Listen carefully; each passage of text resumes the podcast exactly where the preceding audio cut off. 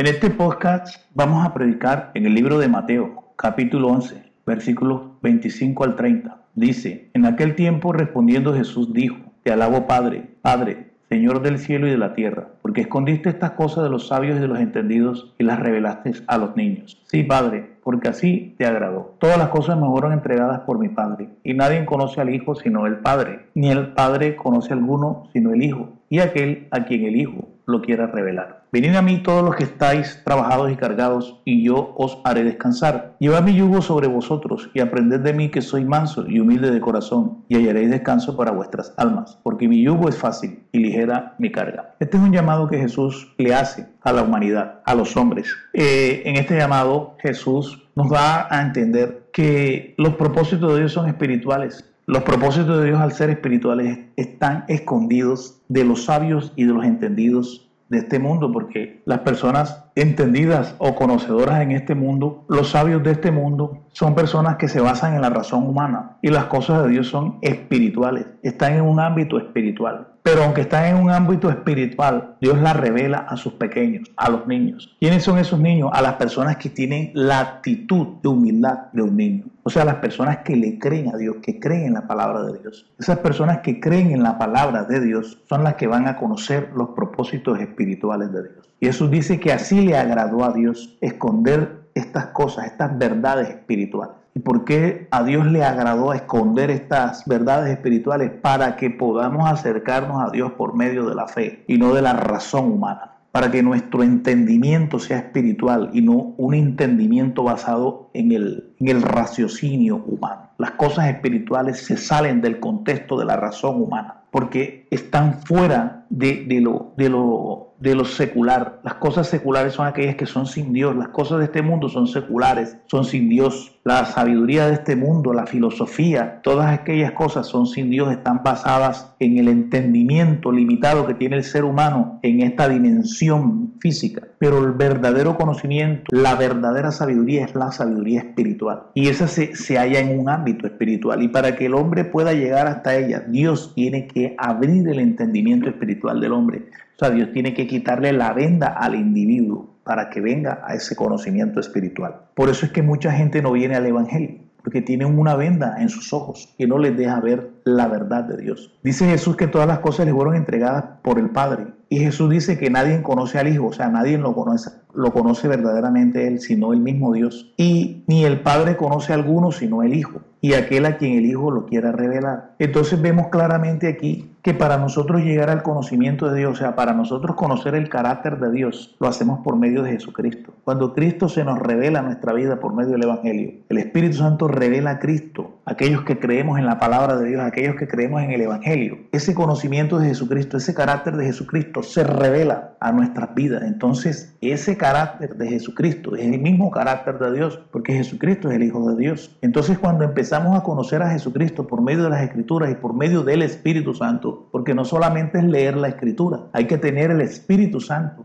Hay mucha teología y muchos teólogos que en realidad no conocen a Jesucristo, han leído las escrituras, conocen las cosas que están escritas de Jesús, pero no han tenido un verdadero encuentro con Jesucristo. Así que no es solamente tener teología, es tener conocimiento de las escrituras basado en una revelación por el Espíritu Santo. Porque la teología, en realidad, hay muchos conceptos teológicos basados en la razón humana y no en la revelación espiritual. Y eso en realidad, en lugar de acercar las personas a Dios, lo que hacen es que las alejan más. De modo que hay mucha gente que no tiene fruto espiritual, no tiene el fruto del Espíritu Santo. Tienen conocimiento de la Biblia, o sea, tienen religión, pero no tienen una relación con Dios, o sea, no hay una revelación espiritual. Pablo cuando recibió el Evangelio dice que lo recibió por revelación. Y como Pablo recibió ese Evangelio por revelación, nosotros también lo vamos a recibir por revelación.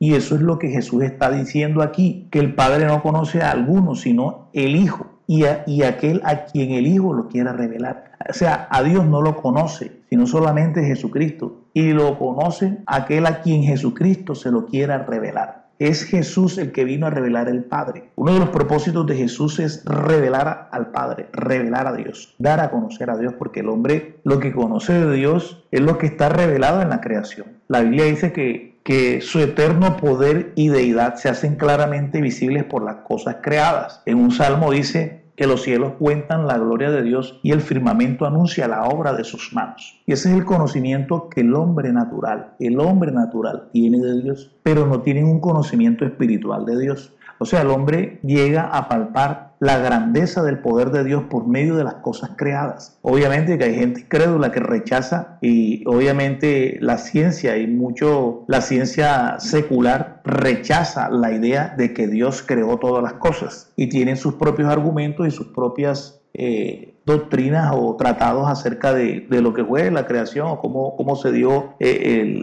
la creación. Para ellos todo parte de una evolución y todo se hizo solo aunque nosotros sabemos que no todas las cosas se hicieron solas, nosotros tenemos la certeza de que todas las cosas fueron hechas por la mano de Dios. Eh, dice, venid a mí todos los que estáis trabajados y cargados, y yo os haré descansar. Hoy el hombre, una de, una de las principales enfermedades modernas es la depresión. ¿Y por qué pasa esto? Porque el hombre vive ansioso, desesperado por el dinero, el afán de las riquezas, porque la gente cree que en las riquezas va a encontrar paz. Nosotros vemos y sabemos que mucha gente rica se suicida. Mucha gente rica, famosa, millonaria se entrega a las drogas porque las cosas materiales no llenan el corazón del hombre. El corazón del hombre no se llena con riquezas, ni con fama, ¿verdad? Ni con metas alcanzadas, ni con objetos valiosos. Tú una persona puede tener muchos objetos valiosos, pero eso no quiere decir que esa persona vaya a tener paz en su corazón o satisfacción en su alma. La satisfacción del alma es Dios. ¿Por qué la satisfacción del alma es Dios? Porque Dios fue el que nos formó y Dios en nuestro interior dejó un espacio que solamente Él lo puede llenar. Así que una persona puede tener muchas cosas y sentirse insatisfecha puede tener familia, puede tener hijos, puede tener todas las cosas que quiere, puede tener ropa, puede tener el mejor calzado, puede tener dinero, puede tener una buena cuenta en el banco, puede tener tarjetas de crédito, puede tener el trabajo mejor remunerado, puede tener riqueza, puede tener las mejores empresas, el mejor negocio, pero estas cosas no llenan el corazón del hombre. Es que inclusive estas cosas ni siquiera parten con los hombres cuando mueren, porque desnudo vinimos a este mundo y desnudo nos iremos dice eh, Job, el hombre no se lleva nada. Las cosas materiales, el hombre no, las, no lo llena, no llenan el corazón del hombre. Pero las cosas materiales sí ejercen una tiranía, o sea, hacen que el hombre se apegue a estas cosas porque cree que en ellas está el valor de él. O sea, el hombre, el hombre natural cree que su valor está en las cosas materiales, pero no es así. El valor de, del hombre está en Dios, es Dios el que nos da el valor. Y cuando nosotros renunciamos a lo material y cuando nosotros renunciamos al mundo, cuando nosotros renunciamos a la vida según el diseño de Dios, según el contexto de Dios, según, según el propósito de Dios, porque los hombres cuando se frustran en la vida, ¿verdad? A pesar de tener muchas cosas, renuncian a su vida suicidando Llegan a tal grado de depresión, ya no encuentran satisfacción en nada, ni en ropa, ni en cansado, ni en riquezas, ni en, ni en logros, ni en nada. Y por eso es que usted ve tanta gente hoy haciendo malabares, haciendo eh, selfies peligrosas, ¿verdad? tomándose selfies en lugares peligrosos, haciendo proezas para tratar de encontrar satisfacción, para para hacerse adicto a la adrenalina y, ellos creen que en eso van a encontrar satisfacción y en eso no van a encontrar la satisfacción que necesita su alma. En su corazón no va a haber paz, en su corazón va a seguir vacío. Hay personas que practican todas estas cosas, que recorren el mundo, que hacen faenas, van para aquí, van para allá, hacen viajes, eh, prueban toda clase de diversiones que hay en el mundo y aún así no encuentran paz, se encuentran que en sus corazones hay un vacío y no lo pueden llenar. ¿Por qué? Porque el único que llena el vacío del corazón se llama Jesucristo de Nazaret. El único que puede llenar tu corazón es el Espíritu Santo y el único que puede traer verdadero gozo y verdadera paz a tu corazón se llama el Espíritu Santo de Dios. Más nada en este mundo puede llenar tu corazón. Por eso tenemos que recibir el Evangelio, porque el propósito del Evangelio es reconciliar al hombre con Dios, traer a ese hombre que se alejó del camino de Dios, volverlo a traer al camino de Dios para que se encuentre con su palabra, para que se encuentre con el Dios viviente, para que se encuentre con su Espíritu. Hoy la gente está muy angustiada, trabajada, cargada y necesitan descanso. Usted está trabajado, cargado, usted necesita descansar, pero necesita un descanso espiritual. Es Dios el que te puede liberar de esas cargas que te están afligiendo, de esa angustia que te, causa desesperación, esa angustia que el hombre tiene, esa, angustia que tienes tú en tu vida se debe a la misma separación que tienes de Dios. Como no tienes una comunión con Dios, por eso te sientes angustiado, cargado, desesperado, ¿verdad? Ciertamente cuando uno obtiene, compra algo, compra ropa, compra objetos electrodomésticos, en fin, eso en realidad trae confort y por un momento uno se siente contento con eso, pero eso no produce un gozo permanente como el que sí produce la salvación y la vida eterna que Dios trae a nuestro corazón, a nuestra vida por medio del Espíritu Santo. Amigo que me escuchas, reflexiona sobre tu vida, mira el camino que llevas, vuelve a Dios, vuélvete a Dios. Dios quiere que tú vuelvas a Él, por eso vino Jesucristo, para hacernos reconciliar con Dios. Y Jesús dice, lleva mi yugo sobre vosotros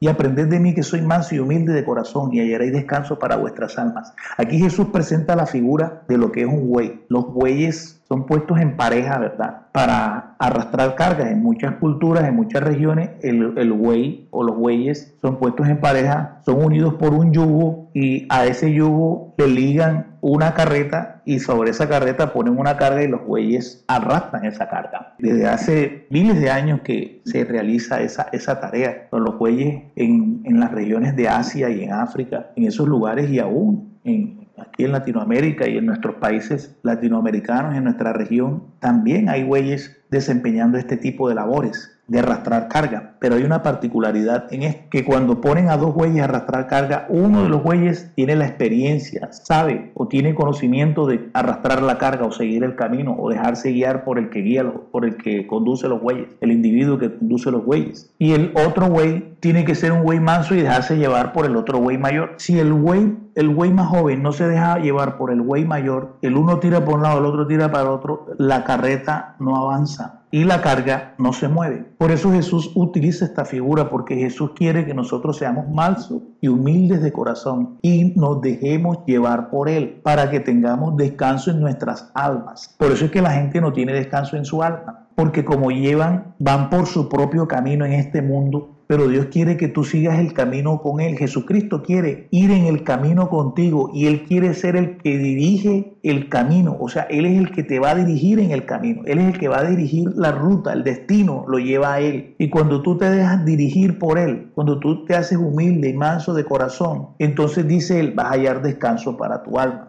¿Por qué la gente hoy no tiene descanso en su alma? Anda angustiada, desesperada, afanada, en depresión, ¿verdad? Y la gente que anda en depresión y anda desesperada y afanada se entrega a las drogas, se entrega al delito, se entrega, en fin, a una cantidad de vicios que terminan destruyendo su vida y llevándolos a perdición. Por eso hay tanta drogadicción en, este mundo, porque la gente busca descanso, busca satisfacción, busca salir de, de esa angustia, de ese desespero que está en el alma, como tienen el alma vacía, como están vacíos en su alma, vacíos en su corazón, no tienen paz, no hayan descanso y aunque tienen muchas cosas para divertirse, aún así siguen con el mismo vacío y siguen con la misma desesperación. ¿Por qué? Porque están llevando el camino a sus propias anchas, están andando por el camino en su propia voluntad, están siguiendo su propia ruta. Pero si tú hoy decides ser manso y humilde de corazón y dejar que Jesús te ponga el yugo. ¿Y cuál es el yugo de Jesús? Su palabra, su voluntad. Y él dice, porque mi yugo es fácil y ligera mi carga. ¿Y cuál es la carga que Jesús te pone? Que le sirvas a Él. El servicio a Dios es ligero. ¿Por qué? Porque Él te da el Espíritu Santo. Y cuando nosotros servimos a Dios, servimos por medio del Espíritu Santo. No servimos, eh, eh, Dios no nos llama porque seamos, eh, porque, sea, porque estemos mejor capacitados que otros. Dios nos llama por el talento. Dios no nos llama por las habilidades. A Dios no le sirven las habilidades humanas. A Dios no le sirven las capacidades humanas. En el mundo es que miran esas cosas. Para tú llegar a obtener, o las personas que llegan a obtener un, un cargo alto en una empresa, llegan a ello por medio de sus habilidades, sus capacidades y sus logros, por ser extraordinarios en lo que hacen. Entonces ellos obtienen grandes puestos, pero en el reino de los cielos no es así. En el reino de los cielos se necesita que seamos mansos y humildes de corazón y Dios nos da su espíritu y por medio de su espíritu nosotros le servimos. Por eso es que Él dice que somos siervos inútiles porque hacemos lo que tenemos que hacer. O sea, Él nos brinda todos esos recursos, todas esas herramientas espirituales para servirle porque a Dios se le sirve en espíritu. Este servicio que estoy haciendo yo aquí de predicar es un servicio en espíritu. Yo estoy impartiendo un conocimiento espiritual. Algunas personas se burlarán de mí, les parecerá que yo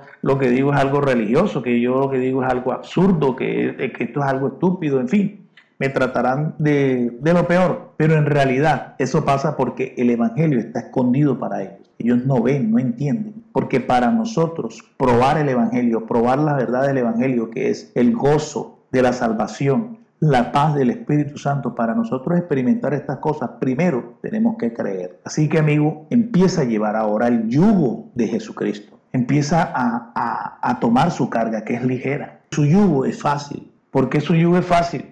Pues su yugo es fácil porque cuando Él te llama y tú aceptas ese llamado y tú aceptas ponerte ese yugo que es la voluntad de Él, de, comprometerte con Él, a seguir sus caminos, a seguir, a seguir sus pisadas, a seguir sus enseñanzas, Él te da el Espíritu Santo y el Espíritu Santo te da la fortaleza espiritual para, para seguirlo. Porque es que el camino de Dios no se sigue con las fuerzas humanas. El camino de Dios no se sigue con el intelecto. El camino de Dios no se, no se sigue con la capacidad, con una actitud positiva hacia la vida. el camino de Dios no está enmarcado en esos conceptos humanos, en esos conceptos seculares, en esos conceptos modernos. El camino de Dios es espiritual. El camino de Dios es espiritual. Y nosotros le servimos a Dios en espíritu y en verdad. Por eso en este momento yo quiero que tú empieces a reflexionar sobre tu vida, que tú empieces a, a meditar y que aceptes el Evangelio, que aceptes que Dios te está llamando hoy a que sigas con Él en el camino, a que seas ese güey joven que siga al güey viejo que es Jesucristo para ir por esa ruta a, a, una vida eterna, porque la ruta de Dios nos lleva a la vida eterna, nos lleva a la salvación. Y en ese camino, porque al final Él es el que dirige el viaje, el viaje lo dirige Jesús. Y como vamos con la ayuda de Él, la carga que llevamos es ligera, porque no es lo mismo que una persona lleve solamente la carga a que la lleven dos. Entonces, como son dos güeyes llevando la carga, entonces la carga se hace más ligera. Por eso Jesús utiliza esa figura. Él quiere que hoy lleves la carga con Él. La carga de su voluntad, la carga de su palabra, la carga del Evangelio. Si tú has creído este mensaje, te invito a que hagas esta oración de fe conmigo y digas así, Señor Jesús, reconozco que soy pecador, que me alejé de ti, ayúdame a volver al camino, a tu camino Señor Jesús, perdona mis pecados. Anota mi nombre en el libro de la vida. Bórralo del libro de la muerte y de la condenación. Señor Jesús, libera mi alma, libera mi espíritu. Llena mi corazón con tu presencia. Llena el vacío que hay en mí. Libérame del poder de las cosas pasajeras de este mundo. Libérame del, libérame del poder que ejercen los afanes de este mundo sobre mi alma, sobre mi vida. Señor, libérame de todo vicio, de todo pecado que me impide acercarme a ti.